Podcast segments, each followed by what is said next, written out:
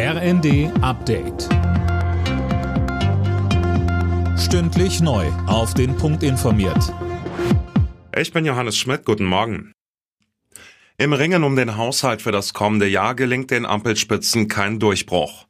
Gestern Abend gab es wieder ein Treffen im Kanzleramt, wieder ohne Ergebnis.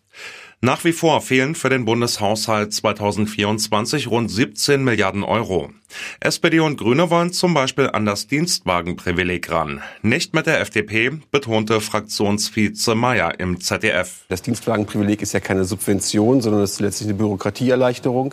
Am Ende des Tages geht es darum, dass die Menschen, die einen Dienstwagen haben, diesen auch privat nutzen können und um die Abrechnung zu vereinfachen, gibt es diese 1%-Regel. Das ist, glaube ich, äh, viel Neiddebatte, die dahinter ist. Nur 2% der Dienstwagen in Deutschland sind Oberklasseautos.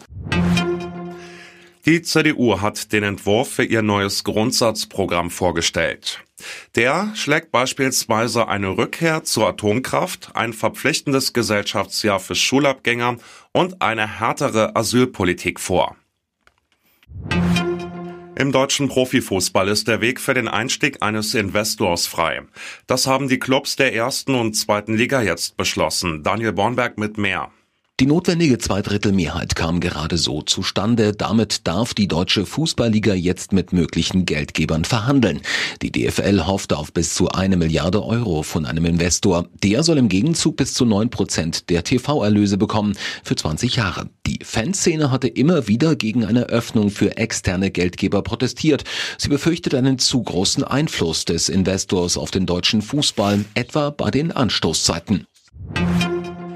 Der Energiekonzern RWE bekommt für den vorgezogenen Kohleausstieg 2,6 Milliarden Euro an Entschädigungen.